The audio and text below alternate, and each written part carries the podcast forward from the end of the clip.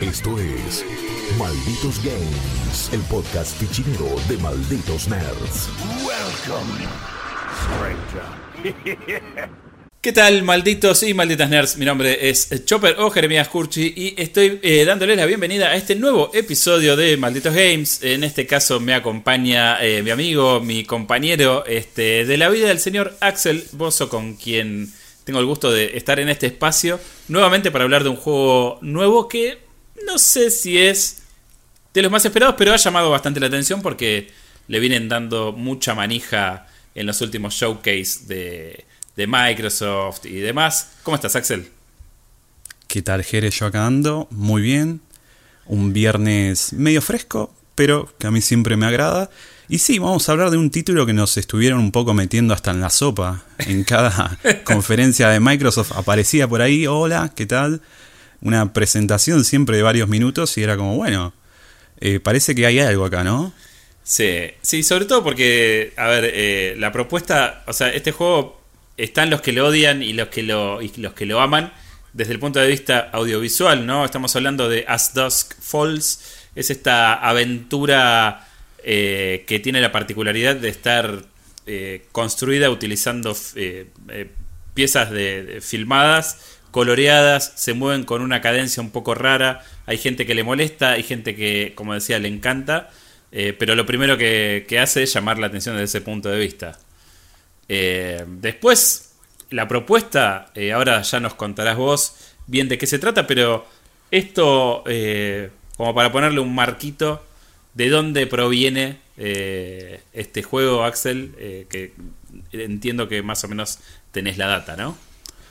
Un poquito de data tenemos acá para decir. Eh, para empezar, As Dusk Falls es el primer título de Interior Night.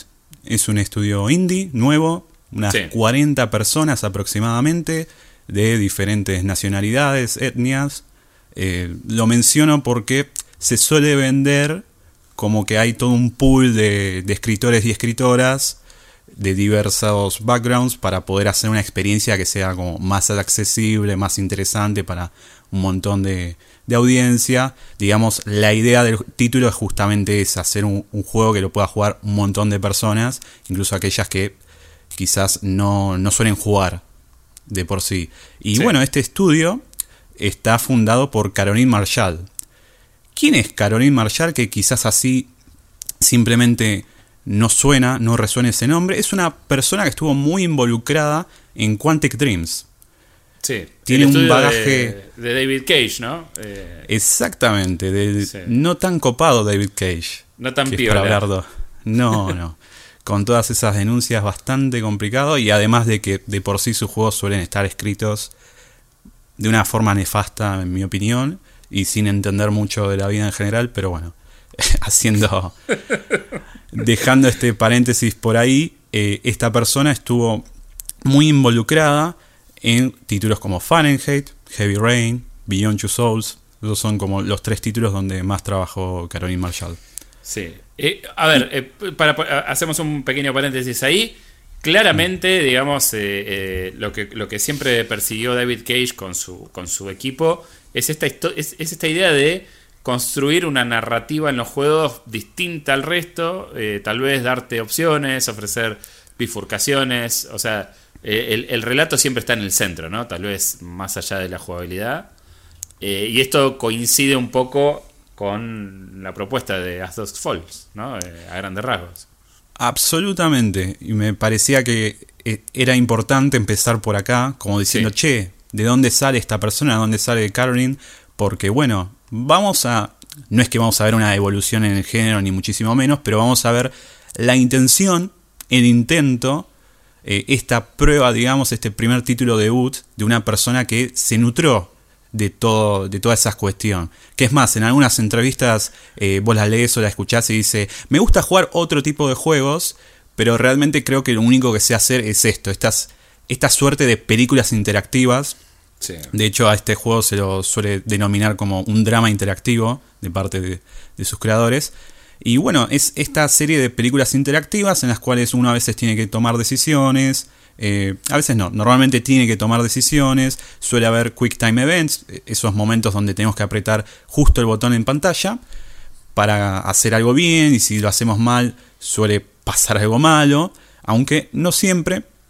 Quiero mencionar muy rápidamente a Supermassive Games, quien hace un par de meses creo nos trajeron The Quarry, que es un título bastante parecido en características a este, eh, en mi opinión muchísimo superior, por cosas que ya hablaremos en un momento, pero bueno, la idea era básicamente esa, como decir, As Duskfall es este tipo de juegos, esta suerte de películas interactivas, como esos capítulos de The Working Day, todos los juegos de Telltale Games. Eh, va por ahí la mano, pero bueno, intenta tener sus características, intenta hacer esto que un poquito mencioné de poder abarcar a muchas más personas, a más jugadores, jugadoras. Y para que te des una idea, amigo, a este juego se lo plantea como una idea de, che, ¿te gusta mucho ver eh, series en Netflix, en HBO? Bueno, este va a ser un juego pensado especialmente para vos y cuando vos escuchás a, a Caroline Marshall o al resto de su equipo nombrar referencias, influencias, eh, tiran los pesos pesados, o sea, hablan de Wire, Fargo, eh, Breaking Bad. Entonces uno empieza a escuchar esos, esos títulos que para mí es como el pick de, de la televisión, ¿no? Sí. Y, y decís, bueno, es imposible interesante. Es imposible no ilusionarse, ¿no? Cuando uno ya. Más allá de que por ahí el, el estilo de juego no sea el que más te guste. A mí, en lo personal, eh, este tipo de aventuras eh, casi de en donde uno pasa a un segundo plano, ¿no? Porque siento que un poco se juegan solas eh, por ahí con The Quarry no me pasó tanto. Con los Supermassive todavía mantiene como un hilo de, interacción que me parece muy interesante. Pero en este juego siento que, no, si bien no lo probé todavía, pero lo vi, eh, siento que hay una cosa medio de, que estamos todos en una segunda pantalla, ¿no? Como, o como el backseat gaming, ponele. Como que vos te, te, estás sentando a jugar, pero no, no se siente como lo estás jugando. Pero como sea, digo, es eh, uno ya se hypea porque dice, bueno, si esta es la influencia, me vas a dar una historia que, de la cual yo no me voy a olvidar, ¿no es cierto? Y sería la idea, pero vamos a decir rápidamente que lamentablemente no es el caso, por lo menos personalmente. Eh, me pareció una trama y un relato que está bien, que digamos cumple con lo que nos quiere prometer. Sí pero no hace nada original, no va muy allá con nada en particular. Es como entretiene, eh, cada capítulo termina con un cliffhanger, como estamos muy acostumbrados hoy en día con las series, y te mantiene enganchado y, entretenido, vamos a decirlo de vuelta porque es importante, es un juego, es una experiencia si se quiere, este drama interactivo que se disfruta. Pero bueno, ¿qué, qué es lo que promete? Promete contarnos una historia de dos familias, las cuales eh, tenemos por un lado a un matrimonio, una niña pequeña y un, y un abuelo, el padre del padre de esta familia, y después por otro lado tenemos a una serie de hermanos, que después también vamos a conocer a, los padres, eh, que sería como el contraste de la familia primera. Porque esta primera familia que parece una familia modelo, digamos, de que andan las cosas bien, que están yéndose de vacaciones, que en verdad no son vacaciones, pero bueno. Esta segunda familia, este grupo de hermanos, eh, están en la lona. Vamos a decir, están en una situación muy vulnerable, eh, no de que sean pobres necesariamente, pero de que están medio camino a cerdos, y entonces deciden hacer algo, deciden realizar un robo para poder zafar y empezar a intentar tener otro tipo de vida, ¿no? A ir por otro camino. El problema con esto es que en un momento el robo sale mal. Esto les estoy spoileando los primeros 20 minutos, vamos a decir un poquito, no, y, aparte, nada muy... déjame sumarte que eh, queda bastante explicitado en, los trailers que eh, la movida no sale bien, ¿no? O sea, hay como un drama bastante importante en todo lo que se ha visto hasta ahora públicamente, ¿no? Sí, porque digamos, em, esta historia está dividida en dos libros, eh, cada uno de tres capítulos. El primero va a ser totalmente centrado en lo que pasa. El robo sale mal, empiezan a ser perseguida esta familia de hermanos, van a caer en un motel, un motel donde justamente por un accidente cae la primera familia mencionada, y ahí van a estar con sus armas y va a empezar toda una situación de toma de rehenes, que es lo que va a durar durante todo este primer libro. Y después el segundo libro sería, bueno, después de que ya tuvimos este clímax, primero, digamos, esta serie de conflictos que van escalando en todo momento, bueno, ¿qué pasa con esos personajes eh, en lo inmediato? Y después, eh, luego de 15 años, si no recuerdo mal eran 15 o 14 años, eh, nuestra muchacha pequeña ya no es tan pequeña, ya tiene como unos 20 años, y, eso pasa con el resto de los personajes, ver qué pasó a partir de esa experiencia un tanto traumática, vamos a decir, que tuvieron. Hmm. Esa es en sí la idea general del juego y el tema, bueno, lo que estabas mencionando, lo que quizás te disgustaba de otras experiencias del género es, bueno, ¿cómo se juega? A Task Force se juega básicamente de la siguiente manera. Eh, voy a hablar primero jugando solo, porque es casi el 95% de lo que hice, pero después podemos hablar un poquito de que tiene un componente online que quizás les pueda llegar a sumar a la experiencia. Para quien pueda jugarlo con varias personas, eh, ahí vamos a ir en, un ratito. Pero volviendo a, la experiencia single player, em, vamos a ir teniendo diferentes escenas en las cuales tenemos que tomar decisiones y estas decisiones normalmente tienen un timer. A veces incluso pasa de que podés tomar una decisión rápida al toque, pero si esperas unos segundos puede aparecer otra opción en un costado de la pantalla y decís, ah, bueno, capaz esto me conviene más. Es ir tomando esas decisiones, ver qué pasa, qué consecuencias tienen. Después tiene mm, algunas cuestiones, algunas no, varias cuestiones de Quick Time Events, de estos eventos rápidos donde tenemos que presionar, como decía al principio. Y em, Dos cositas más, digamos, una bastante importante, las decisiones, hay algunas en las cuales el juego eh, frena, no tiene un contador y te dice, che, mirá, entre estas dos decisiones vas a tomar algo que va a cambiar el curso de la historia. Incluso las decisiones rápidas ya lo pueden hacer, pueden crear otros detalles, otras interacciones y lo que sea. Pero el juego te va a avisar cuando puede ocurrir algo que va a cambiar como drásticamente, o drásticamente entre comillas, vamos a hablar un poco de eso más tarde, eh, la resolución de ciertos eventos o qué va a pasar en el futuro, en 15 años, lo que sea.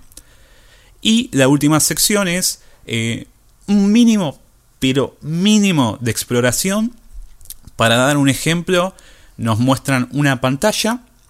el juego normalmente se juega como si tuviéramos un cursor como si estuviésemos usando un mouse. Yo esto lo revisé en Xbox, eh, Series, S, eh, Series X, perdón. Em, y aún así sigue estando el cursor como para que lo movamos, para que lo movamos con el analógico, con el stick izquierdo, o, incluso con el derecho también funciona. Pero eh, podemos usar las flechitas del D-pad y nos va directamente a las opciones, lo cual me parece bien porque no entendía la idea del cursor. Tampoco entiendo por qué aparece por defecto, pero bueno por, ahí, por ahí es para darle un sentido de que, che, mira, está funcionando, capaz que la interfaz se ve un tanto incompleta o puede ser confuso que directamente tengas los atajos a cada sección. Puede llegar a ser una de las razones. Eh, pero, es cierto que el juego todo el tiempo se ve igual, tipo cuando vas a interactuar o no. En ese punto eh, te lo puedo entender, pero quizás lo que diría es que normalmente cuando tenés que, no sé, tomar una decisión que tenés que explorar, eh, hay como un iconito en un lado, o sea, es muy claro que vas a tener que hacer algo. Entonces, eh, no sé hasta qué punto lo ayuda. Eh, pero bueno, a ver, se puede usar el control, se pueden usar las flechitas, más cómodo, no hay ningún tipo de problema, está todo genial. incluso una característica que también quizás la menciono más en profundidad después, es que puedes usar tu, celular para jugar. Claro te bajas una app que te ofrece el juego, que no hay que pagarla, es gratis y ya tenés el juego, y podés simplemente ir tocando en la pantalla de tu celular para que se refleje en lo que pasa en pantalla. Pero bueno, volviendo a esta cuestión de la exploración que quiero cerrar, es simplemente nos muestran una pantalla y si vamos moviendo el cursor o moviendo el D-pad, eh, podemos como eh, chequear ciertos puntos en específico que ya van a estar resaltados para nosotros. Sí. Eh, es eso, es básicamente llevado de la mano, no, no hay que hacer mucho. Eh, sí, por ahí cambia de que eh, a veces tenemos que encontrar un objeto en particular en este escenario y si eh, lo encontramos antes de interactuar con otros objetos, eh, directamente la escena ya avanza, ¿no? Y nos perdemos capaz de algún detalle, alguna cuestión en particular que nos pueda ayudar Sí. en el camino o simplemente dar más contexto, ser un dato de interés, lo que sea. Así básicamente funciona todo el juego por su duración de 6 episodios y que más o menos son como... Yo, yo conté más o menos unas 7 horas en mi primera pasada. Eh, eso sería As Dusk Fall desde un lado jugable en una experiencia single player. Eh, ¿cuál, es, ¿Cuál es tu, tu bagaje con los juegos, digamos, de, de Quantic Dream? Y, y- en comparación, eh, en términos de interacción y de, y de cosas que el juego te da para hacer, ¿cómo, cómo, cómo lo sentiste a, a Dusk Falls? ¿Lo sentiste más tipo una visual novel medio con, con un par de botones más? O, o- o sentiste que estabas jugando? No sé si se entiende lo que quiero decir. Eh, Eh, se entiende y vamos a intentar expresarlo mejor ahora con, con los ejemplos que me trajiste y yo también, si me permitís, quiero hablar de, de Quarry porque es también el, Sí. el- Bueno, el también ejemplo entra- que tengo más fresco. Sí, entra, entra en la ecuación, de, una. Sí, sí. Eh, bueno, primero rápidamente, hay juegos de Quantic, Dreams, de Quantic Dreams que más allá de lo que dije me gustan y fueron una experiencia, por lo menos en su momento, como Sí. Fahrenheit Heavy Rain. Eh, en estos títulos normalmente tenés el control en muchas ocasiones y el juego te pide hacer algo. Por ejemplo, muy rápidamente en Heavy Rain, en los capítulos en los que tenemos que usar al detective, que tiene unas gafas bastante importantes, digamos, uno tiene que explorar por, mm, por el escenario, tiene que tomar pistas, eh, se tiene que mover, ¿no? Que, que por ahí parece una tontería y quizás a alguien que está escuchando no le gusta mucho moverse en estos juegos y siente que es como algo que se podría esquipear. Sí. A mí me parece que realmente a la experiencia y sobre todo a la sensación de que vos estás jugando algo le ayuda un montón, eh, por lo menos de vuelta personalmente.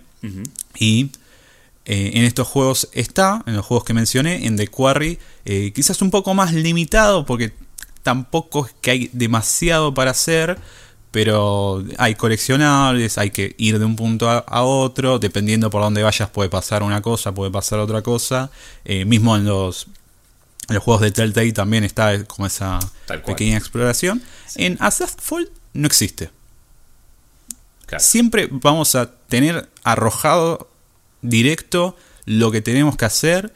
Lo único mínimo, mínimo de exploración que tenemos es esto que mencionaba sobre...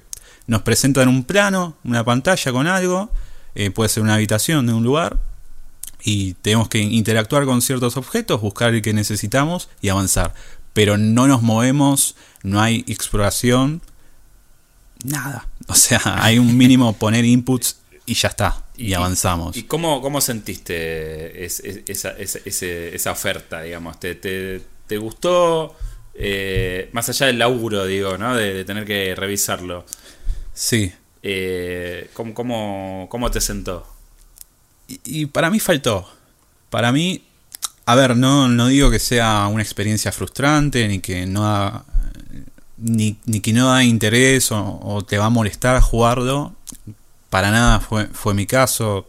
De vuelta, lo- lo- dentro de todo y sus problemas lo disfruté de principio a fin. Pero a la hora de jugarlo era como que decía, eh, falta un poquito más. Me, me parece que está bien, será una novela visual, como mencionaste vos, y ya está, y no hay que pensar mucho más en la cuestión. Creo que, que va por de ahí la mano. Pero incluso a- hablando de, de uno de los grandes puntos negativos, en mi opinión, que tiene, eh, que lo podríamos hablar ya en este momento, me parece, porque me diste un buen pie. Hay veces que los Quick Time Events son al pedo. Son pura y totalmente al pedo. Y no me refiero en esta cuestión de.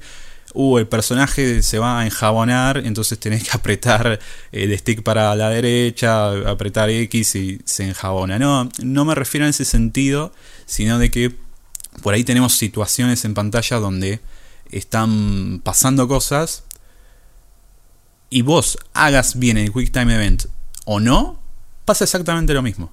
El resultado es exactamente el mismo. A veces hay como una mínima variación en un diálogo, pero la verdad que lo empecé a intentar porque, mm, vamos a aclararlo, yo terminé el juego una vez.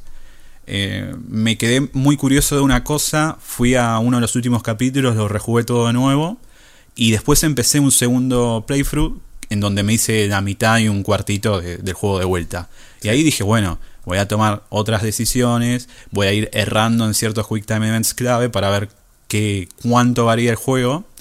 Que dicho sea el paso del juego varía, pero por otro lado, eh, en esto, en los Quick Time Events, no. Eh, o sea, hay algunos en específicos donde sí, donde puede pasar algo, pero me llama la atención porque, para darte un ejemplo y que se entienda la cuestión, eh, una, uno de los primeros Quick Time Events, que vos me podrás decir, bueno, es uno de los primeros, estás empezando a entender la mecánica del juego, está bien que te lo den, digamos, ¿no? Que, pase lo que pase, no, no pase nada, por decirlo de una manera.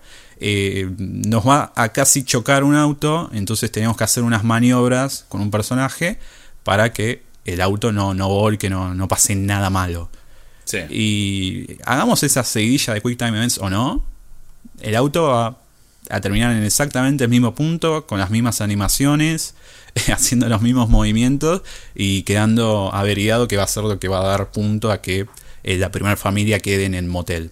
Claro. Donde va a pasar todo el clímax de la primera parte. Y yo dije, bueno, esto quizás pasa en un primer momento y después con otros más claves, digamos, no. Pero me pasó de intentarlo con situaciones donde decís, acá el personaje se me muere, acá el personaje queda hecho pelota, algo. No pasa nada, no pasa absolutamente nada. Y entonces lo, pienso desde un lado de plantear eh, la propuesta jugable y no le encuentro mucho sentido. No le encuentro mucho sentido, porque a ver, eh, hagamos unas aclaraciones. Yo no, yo tampoco espero que esto sea de Quarry, que tiene un presupuesto mucho mayor de Supermassive, están mucho más duchos en este tipo de juegos, ya llevan varios, eh, y que tiene esa cosa muy especial para mí de que por ahí pifias en una cosa, por más tonta que parezca, y chao, se te murió un personaje o aparece infectado, eh, se te pudre rancho por, por un detalle, ¿no? Por un desliz. Y ya eso varía un montón en el juego posterior. Y yo no, yo no espero eso. No, no esperaba esto de ese juego. Pero al mismo tiempo es como. Volvemos a esta cuestión de lo limitado que es jugarlo.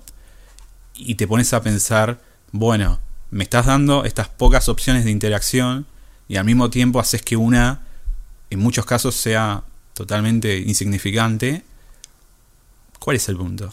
Bueno, a ver. Explico? Eh, sí, totalmente. Hay un par de cuestiones que me gustaría señalar. Primero que una cosa que me parece que David Cage hace muy bien eh, en sus juegos es utilizar los Quick Time Events o determinados inputs que te pide como muy sutiles para construir un vínculo eh, jugador-personaje. Yo creo que la escena del detective en Heavy Rain, si vos no hubieras ido a cambiarle el pañal al bebé y atenderlo, no hubiera sido lo mismo si no lo hubieras hecho. O eh, hacer jugar a tus hijos en el patio con, el protagonista al principio. Yo creo que en, esos pequeños detalles es donde eh, se genera una especie de compensación entre las cosas que por ahí no te cierran de la narrativa, pero eh, esta, esta, este, esta suerte de, de apego que va generando, ¿no?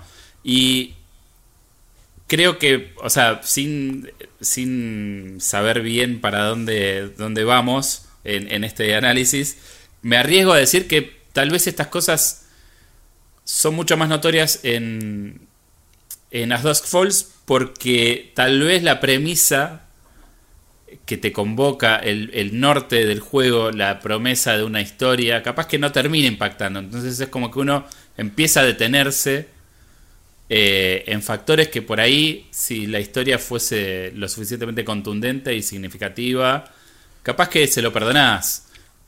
Porque, qué sé yo, siento que, o sea, no quiero entrarle al juego por el lado de la interacción, que por ahí no la tiene tanta.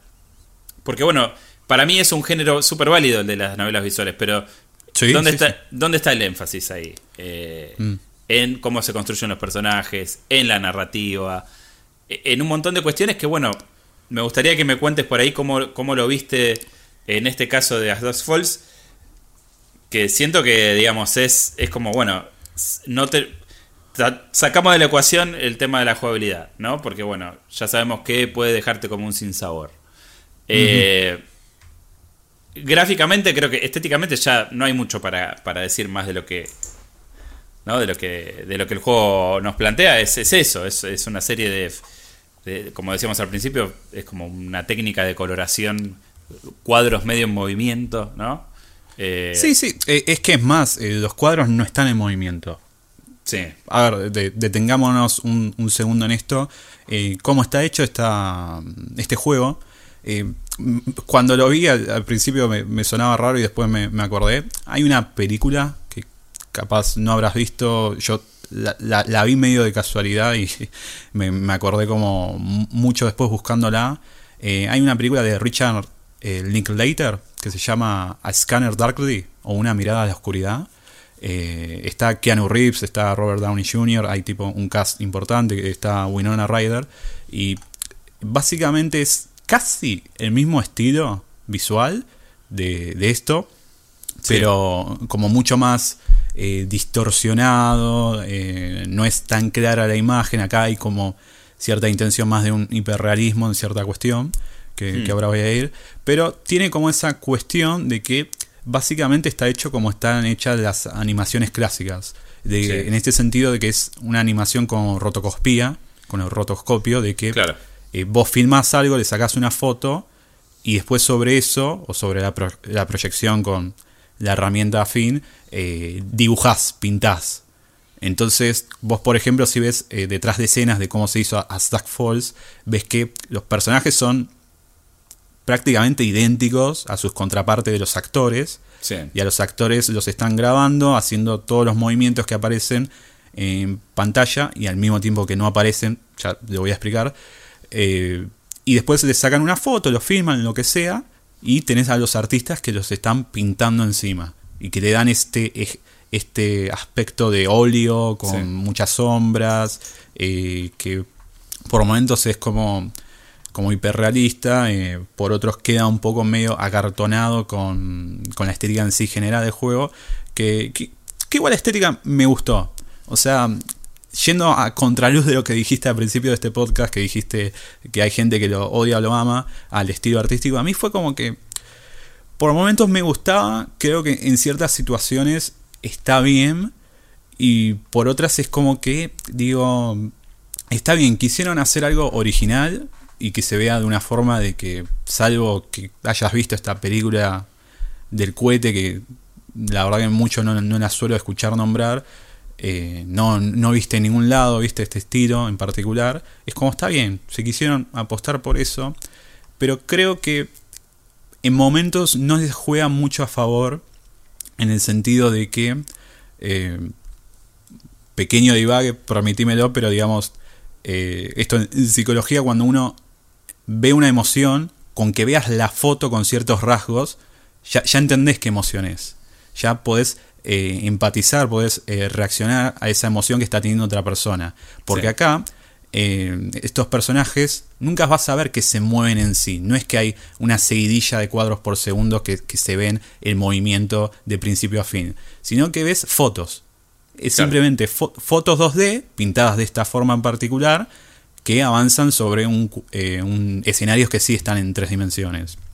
Entonces, por ahí ves la cara de un personaje eh, sonriendo y después ves eh, otra cara, pero no tenés esos, esos segundos o milésimas de segundos en el medio entre que deja de sonreír y pone otra cara, expresa otra emoción. Es, como un frameskip raro, como, como que pega saltos, ¿no? Con un motion blur también ahí.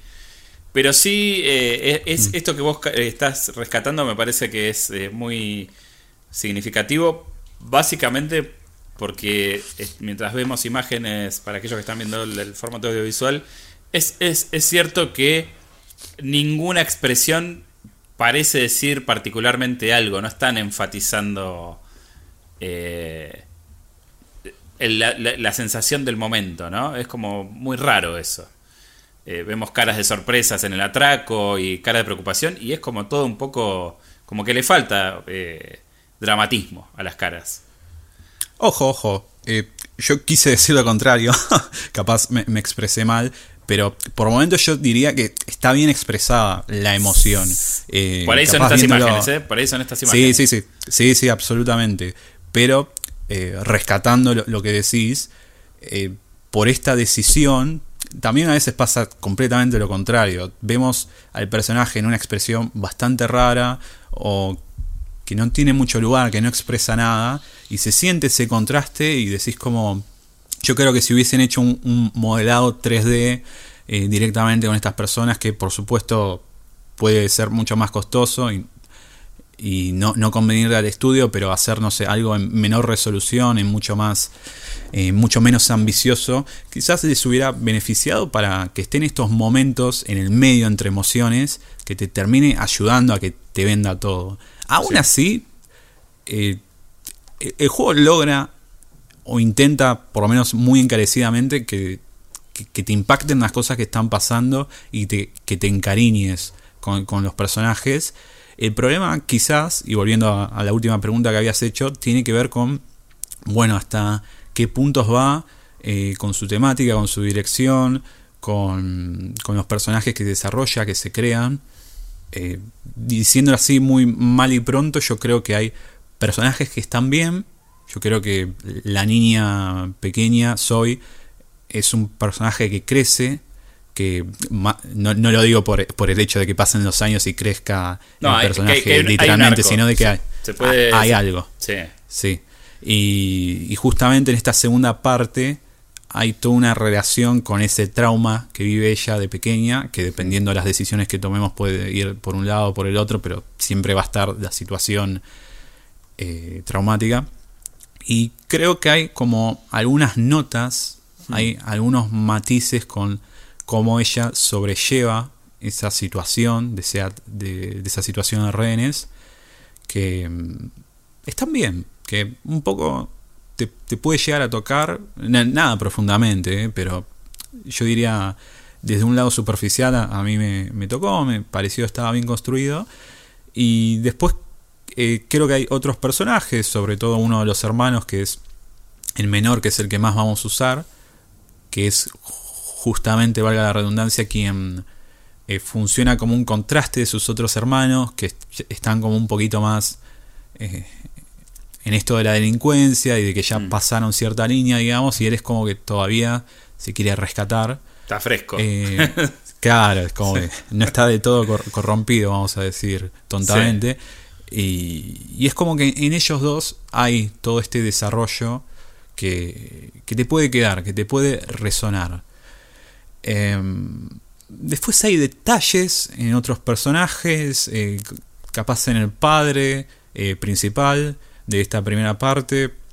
Eh, en la madre también, en menor escala, que eh, también ah, te puede importar lo que le está pasando a esa persona. Y me parece que en sí ese era como uno de los de las metas de este equipo, ¿no? Que, que, te importe, que puedas empatizar y que toda esta cuestión que mencionaban en el contexto del estudio, de que hayan personas de, de distintas etnias y backgrounds. Eh, por ejemplo, Zoe es una, eh, es una niña negra. Eh, el, el padre principal, que es Vince, es un clásico no sé, hombre cis hetero blanco. Caucásico. con barriga, con barbita, todo. pero después su, mujer es negra también. hay como esas cositas que, que, que encima no están hechas como un token de decir, ah, no, es va a tener algo de racismo, esto va a estar discriminado por esto por el otro. No, no, no, no cae en esos lugares comunes que, me parece, que me parece que el entretenimiento y muchas obras eh, hoy por hoy, hace ya un tiempito, por suerte, fueron un poco más allá y ya dijeron, che, hay que dejar de decir las mismas historias, sino que son simplemente personajes con otras peculiaridades, con otras identidades que les pasan otras cosas, nada más. No, no hay que ir a... Sí, o que, le pasa lo, mismo, o que le pasa lo mismo que al resto, básicamente. Exactamente. Y, creo que en ese sentido el, juego está bien construido. Creo, creo que los personajes en sí están bien. El problema quizás es, de vuelta, esas menciones que te dije, de Wire. Eh, una que suele decir mucho la, directora y me, me, olvidé de mencionar es True Detective. Oh, bueno. Para mí True Detective es como temporada 1, vamos a aclarar, es... Sí, la, única, la única que existe, no, no hay otra. No hay otra. es, es, perfecta de principio a fin. O sea, no... Están por hacer la cuarta con Jodie Foster, así que le vamos a tener un poquito de fe. A ver qué pasa. Eh, pero, pero, para, pero para. A ver, Los, los, quiero saber dónde está, eh, eh, dónde resbala y se, y se desbarranca eh, As Dogs Folks. Es, eh, porque hasta ahora vamos a dejar de lado la jugabilidad, que me parece que es una cosa muy del género, o no, tomarlo, dejalo. Pero digo, personajes están bien, digamos, no hay ninguno que te parezca particularmente fallido. Eh, la historia decís que logra hacer que te preocupes un poco por lo que le pasa a ciertos personajes. Efectivamente, resulta. Tiene el poder magnético de, hacerte llegar al, final. Creo que si no terminaste el, segundo playthrough, si me permitís hablar eh, un poco por vos, pero creo que lo que nos pasa a todos con este tipo de juegos es que la experiencia que se imprimió al principio es la, es la experiencia canónica. Y después es muy difícil, salvo que estés ahí para completarlo todo. No sé si estos juegos tienen una segunda vida. Eh, no sé cómo, cómo, lo ves a esto. Me pasó lo mismo con, The, con eh, Quarry, no lo jugué, pero pero Until Dawn, eh, todo lo que es David Cage, todo siempre es la primera pasada. Eh, ¿cómo, es, eso, ¿cómo, ¿Cómo lo viviste acá? ¿Sentís que fue por eso o el juego no te resultó como para decir, che, voy a jugarlo de vuelta todo para ver qué onda? No, me, la verdad, honestamente, no por querer contradecirte porque sí, pero fue más una cuestión de tiempo. De, no haber terminado esa segunda pasada, una cuestión de tiempo y de tener que haber eh, que llegar, ¿no? Con, con el embargo. Con todo el, trabajo, con, el embargo y lo que sea. Eh, que es más, no, no, descarto que de acá a un par de días lo, lo termine haciendo, sobre todo porque hay como una exploración y hay cierto divague en la segunda parte, en el segundo libro, de que me interesa mucho saber qué pasa si hago todas ciertas, si tomo ciertas decisiones para que un personaje no aparezca, o entiendo yo que no va a aparecer. Eh, me parecería como muy, muy interesante ver, eso. Sí. Pero, mm, a ver, yo soy de jugar estos juegos varias veces, así que soy como el ejemplo opuesto también a lo que mencionaste. Y creo que, si bien hay estos problemas que mencionaba hace un rato sobre lo jugable, eh, sobre Quick Time Events que no sirven y unas cuestiones por el estilo. Em, la historia por, momentos puede cambiar. Eh, por dar un ejemplo sobre algo, eh, hay como cierta escena que te da a entender que hay una infidelidad entre dos personajes y en mis dos playthroughs las hice completamente distintas.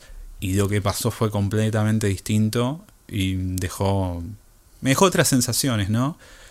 Em, y como eso hay otras cuestiones. Por suerte, el, juego dentro de todo es expandido y te presenta como diferentes aristas, diferentes situaciones que, pueden pasar. Em, a veces falla en su ambición también porque me, pasó algo en, la segunda jugada que me llamó mucho la atención y es que en la primera, la primera vez que lo jugué, si en cierto momento tomaba cierta decisión, un personaje me iba a decir que le pasaba tal cosa en su vida. Eh, y después eso, eh, a partir de otras decisiones que tomé, eh, tuvo cierto payback, vamos a decir, como que cobró cierta relevancia en otro momento en particular, con el clímax, y fue como, ok, estuvo bien, estuvo bien. Me pasó en la segunda jugada de que estaban pasando cosas muy distintas y en un momento el personaje, en, en otra situación, eh, ponele que si querés era similar, pero en otra situación, en fin, eh, trata de hacer ese, pay, ese, ese payout, esa cobranza, ese momento, ese impacto, pero en esa playthrough nunca me dijo que tenía este problema. Y yo me quedé pensando, una vez que, que, lo dice, yo me quedé pensando, pero che, nunca me lo dijeron en este momento. En ningún momento me lo dijeron esto. Y fue como. Eh, tiene como esos detalles donde eh, capaz faltaba pulir algo, ¿viste? O algunas de las decisiones no, las pensaron eh, muy interconectadas en sí. Y, y, un poco. O sea, yo por suerte tuve la primera playthrough que fue como más completa en ese sentido, pero lo pienso en, en, otras personas que por ahí le pasan lo que me pasó a mí con la segunda originalmente y... Eh, es raro. Es, raro, le saca bastante peso a ciertos momentos, eh, pero retomando tu pregunta, yo creo que donde más hace agua esta experiencia, de vuelta volviendo solamente a lo narrativo, es que no sobresale en casi nada. Y los personajes, más allá de que uno se pueda encariñar, eh, le pueda parecer simpático, decir, bueno, a ver qué va a pasar con este, eh, yo, no, siento que vengan a decir mucho sobre nada en particular. No siento que sea una historia que después de todos estos altos nombres que, mencionamos, no creo que le llega ni al dedo chico de pie a ninguna. ¿Me explico? Y o sea, está bien, no vas a comparar un juego de 6-7 horas con producciones que tienen temporadas y temporadas, pero te lo digo con un capítulo de lo que quieras. Creo que la historia está bien planteada, es sólida eh, y tiene resoluciones acordes y algún que otro momento que, sorprende, quizás que es inesperado, en alguna reacción de un personaje, que normalmente porque la provocas vos, pero que puede pasar y que, que digas, ah, mira esto. Eh, me deja sintiendo algo, pero en líneas generales no es un relato que sobresalga por absolutamente nada. No, me, dio esa impresión, es una, una historia eh, en sí media sobre crímenes, vamos a decir, medio un policial al principio, donde va a pasar esta situación, donde en la gran parte de los momentos va a pasar todo lo que vos pensás que va a pasar, más allá de lo que hagas, y después está esa segunda parte que em, tiene como algunos momentos más interesantes, pero una vez que ya está sentado, eh, se vuelve todo predecible. Se vuelve todo como. No. Vuelvo a esto. Eh, por decirlo de una forma, yo creo que van a pasar unas semanas quizás. Y yo de estos personajes medio que me olvidé.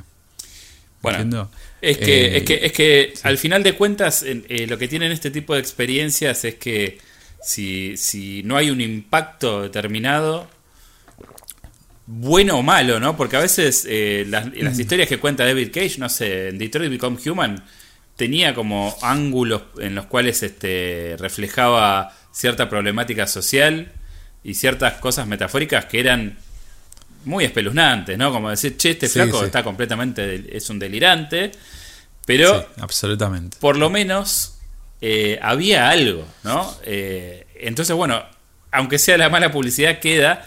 Quiero decir, acá es como que medio eh, gana la tibieza y gana el, la cosa que está bien y nada más. y eso para un juego que, como decía, tiene todo su peso en ese apartado, es un problemón. Sí. Sobre todo si estás diciendo. Esto es como que me estás prometiendo que vas a escribir el próximo no sé, la próxima novela de Stephen King y salís con una, viste, que no qué sé yo, es un poco eh, siento no que ni corto. siento que pasa eso, ¿no? Como que no si no tenés algo bueno para contar, capaz que tenés que pensarlo mejor. Y yo creo que creo que ese es el punto donde hay que pensar en la inflexión que, que tiene As Duck Falls y más allá de que mi análisis yo no, considero que ha sido mayormente negativo, ni que cuando puedan leer esto en, el sitio de Manitos Nerds van a leer eh, un artículo que sea totalmente negativo, que ataque en cada recoveco del juego, ni, ni que no va a rescatar aciertos que tiene, eh, momentos que están bien. Eh, hablamos de esto en impacto y yo eh, capaz no diría que no es que no tiene un impacto en sí, sino que los que tienen son pequeños y no, no llegan a ser como, como a veces muy significativos o quizás hay muy poquitos significativos cuando en todo lo que te presenta el juego debería haber más. Sí. creo que, que en sí es como vamos a tirar una referencia, justamente. Si este es el juego que te dicen, che, lo tenés que jugar, y te gusten jugar los videojuegos o no, por eh, si te gustan las series de Netflix, por ejemplo, y si te gustan bingear las series, y etcétera. Bueno, es una de esas series que las ves para pasar el rato. Es el. Pochoclera. Sí. E, e, esto es el, el, el contenido perfecto. A ver sin ser sin, sin querer eh, quedar lapidario con el juego, pero hay, hay juegos en, Game Pass, viste, que vos decís, esto es el directo a Netflix, esto es el, el original, el solo Netflix. ¿Cuántas cosas hemos visto en Netflix que nos resultan funcionales porque están ahí y porque tenemos el tiempo para dejarlo de fondo? Eh, en Game Pass tenemos casos como Crackdown, que bajo ningún punto de vista, Crackdown 3 te lo recomendaría eh, para que te lo compres, pero estando en Game Pass te digo, loco, estás un día al pedo el fin de semana y está para darle una hora, un par de horitas al, Crackdown. Y acá... Es un juego que no está en PlayStation, ¿no? Claro. Bueno, este, este, este As Dogs Fall también es un juego que entra como ariete eh, en lo que es la oferta de Xbox Game Pass. Eh, tanto para PC como para, para consolas en la nube. También lo puedes comprar en Steam. Y además, eh, pues, como para ponerle el, brochecito, eh, ¿querés comentar un poco eh, otra de las cosas que puede prestarse para, para jugarlo y compartirlo, que es el multiplayer? Sí, a ver, em, va a ser cortito porque en sí casi todo lo jugué solo y en, este segundo playthrough lo que hice fue como pedirle a mis viejos si querían probar un poco eh, una parte y, a, unos amigos. Eh, y básicamente lo que pasa que, ojo, mm, si de vuelta son sos alguien que es más de ver shows y zaraza y, y capaz también te gusta jugar y conoces otras personas, tenés amigos, pareja, lo que sea, de que les gusta más eh, ver y no jugar o, no tiene ningún tipo de experiencia con videojuegos, por ahí tienes yo, la abuela que le gusta ver las series en Netflix pero no juega, le puedes decir, che, mira, uh, venía, acá, vamos a jugar algo, eh, le bajás la aplicación en el celular y van a estar, entre comillas, jugando. ¿Y cómo se juega esto en multiplayer? Puedes jugar con hasta 8 personas y vas a ver como todos esos cursores en la pantalla y por ejemplo cuando tenés estas decisiones que hay que tomar rápido o, las otras, las que son más lapidarias, eh, se da eh, la, aceptada por mayoría. Claro. Entonces, votación. Somos ocho. Exactamente, hay votación en todas las decisiones. Y también incluso hay como algo, una maldad, digamos, en la que vos podés tener lo que se llama un override y le podés negar la mayoría a lo que eligieron tus compañeros y no es lo que vos querías. Entonces es como que vamos teniendo esos tokens, digamos, para usar y puedes decir, no, no, acá se va a usar lo que yo quiero, y entonces vas con, tu decisión y eh, crea como una dinámica, ¿no? Para quienes están jugando, que, puede ser tranquilamente un plus en la experiencia y, aparte por, la naturaleza episódica que tiene el juego, también está bueno para que sea un juego de juntadas, ¿no? Eh, que también está, está bueno eso. Sí, sí, quizás el, detalle que un poco me llama la atención, pero bueno, no, no hay forma de que sepamos por qué funciona solamente en la misma pantalla. No tiene online este, este juego. Claro. Entonces, sí o sí, eh, tenés que juntar a las otras siete personas en tu casa eh, quizás lo, eh, lo bueno que tiene a pesar de esta contrapartida es que no, no necesitas tener siete controles. Puedes tener dos controles, puedes tener un control con que cada quien tenga un celular donde pueda bajar aplicaciones, que hoy por hoy suele ser como la media, eh, ya van a poder jugar desde su celular. Entonces, eso me parece, la verdad, como una resolución bastante piola y que puede permitir que esta experiencia, que quizás, vamos a decirlo, todo este análisis que, que la persona está escuchando eh, analiza al mismo tiempo y lo que va a leer está escrito o dicho desde un punto de vista de alguien que lo jugó solo, como una experiencia de single player. Y quizás el juego es más. Es más como un party game, ¿no? Por decirlo de una manera, es más como esa experiencia de che, nos juntamos a ver una serie eh, quizás la idea iba más por ahí. Hay algo del marketing que siempre te resuena, che, esto lo puedes jugar con varias personas. No, igual no es un detalle menor porque esto se lo, lo, han este, publicitado de distintas maneras y de hecho se hizo en, uno de los showcases, se había mostrado cómo, cómo todos votaban y se reían. Tipo, bueno, pues tal vez uno se termina matando y están todos riéndose. Es como que qué sé yo, pero eh, eh, es, es, una opción, digamos, ¿no? Que, que, que, ellos eh, han hecho un énfasis importante en la comunicación. Sí, es una opción que, que tiene su, su, marketing y que creo que puede sumar a la experiencia de quienes esté jugando y que no necesariamente tiene que negar o o decir, che, si lo jugás solo no estás jugando el juego, me, parece que no va por ahí. La idea solamente de que sí es una otra opción donde quizás la vas a disfrutar eh, mucho más que si estuvieras jugando en singular. Y quería decir, eh, me, hiciste acordar de, ese, de esa cuestión de marketing y algo que también se decía mucho, que, para mí también refleja el problema del juego y es quizás un poco su, ambición.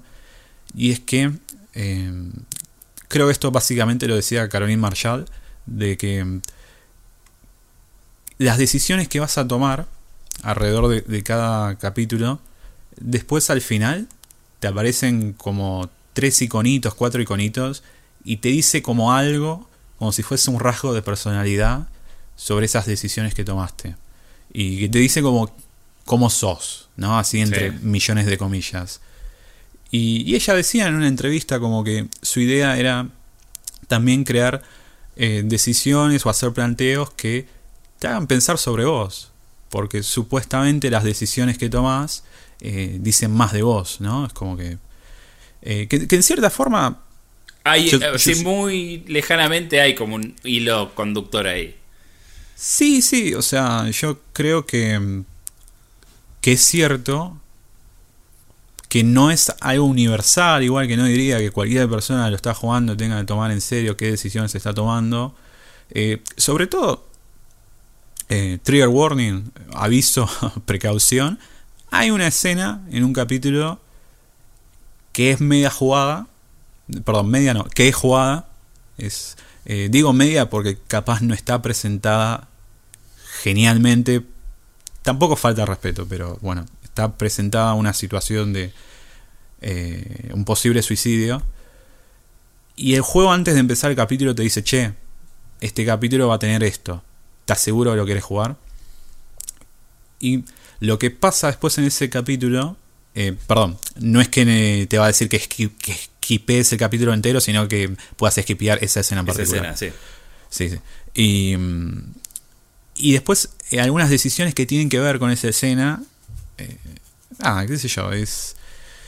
Quizás dé la chance a pensar un poco por qué alguien haría tal cosa, pero bueno, eh, creo que a lo que iba con todo este pequeño desarrollo es que eh, es un comentario, es una intención que va un poquito, le queda un poco grande al juego, a la experiencia en general, por todas estas cuestiones que decía de lo chato que puede ser por momentos o que está bien pero no sorprende nada. Eso, básicamente. Bueno, eh, entonces, básicamente eh, el juego se ha llevado eh, seis puntines, ¿no? Seis axelcitos. Un, buen seis. Un buen seis. Hay, hay, que decirlo, ¿no? parece como que siempre hay que reivindicar los siete, los seis. gente, está probado. O sea, no, no es un mal puntaje. No, no será un 8, no será un 9 por todas las razones que estuvimos hablando. Pero no estoy diciendo que sea un mal juego. Estoy diciendo que es un eh, juego tibio. Es un juego tibio. Quizás sea como. Se entiende. Eh, a ver, es como decir, che, bueno, vamos a analizar esta película y, para poder justificarlo Eh, vamos a ver si, si está bien resuelto los efectos especiales, si está bien el sonido. La verdad que obviamente este juego hace una serie de cosas bien que se dan por sentadas eh, pensando en el pedigrí que tiene el estudio, pero a la larga en estos juegos lo que más importa es hacia dónde vas con la historia, qué quieres decir, cómo te interpela, el impacto que genera, eh, con qué te quedas, la sensación entrañable o no. y obviamente, o sea, por lo, por lo que ya eh, desarrollamos y desarrollaste en gran parte, por lo cual te agradezco un montón. Eh, me parece que el juego hace agua ahí. Entonces, en definitiva, es, chicos y chicas, está en Game Pass. ¿Querés pasarla bien un fin de semana? ¿Querés divertirte? ¿Podés jugarlo con amigos? ¿O podés jugarlo solo? Es una buena aventura, una buena experiencia que, digamos, no, no, no va a dejar una marca. No, no, no va a dejar.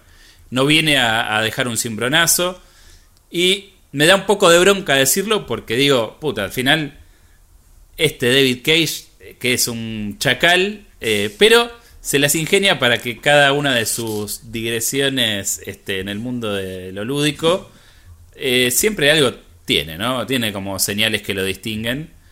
Eh, y bueno. Es que mencionaste lo del detective antes, con la escena del bebé. Y yo que no, no, la había pensado mientras jugaba a, a Falls, pero la mencionaste y me la recordé perfectamente. Y estamos hablando de un juego que no sé, tiene 10 años, más o menos. Sí.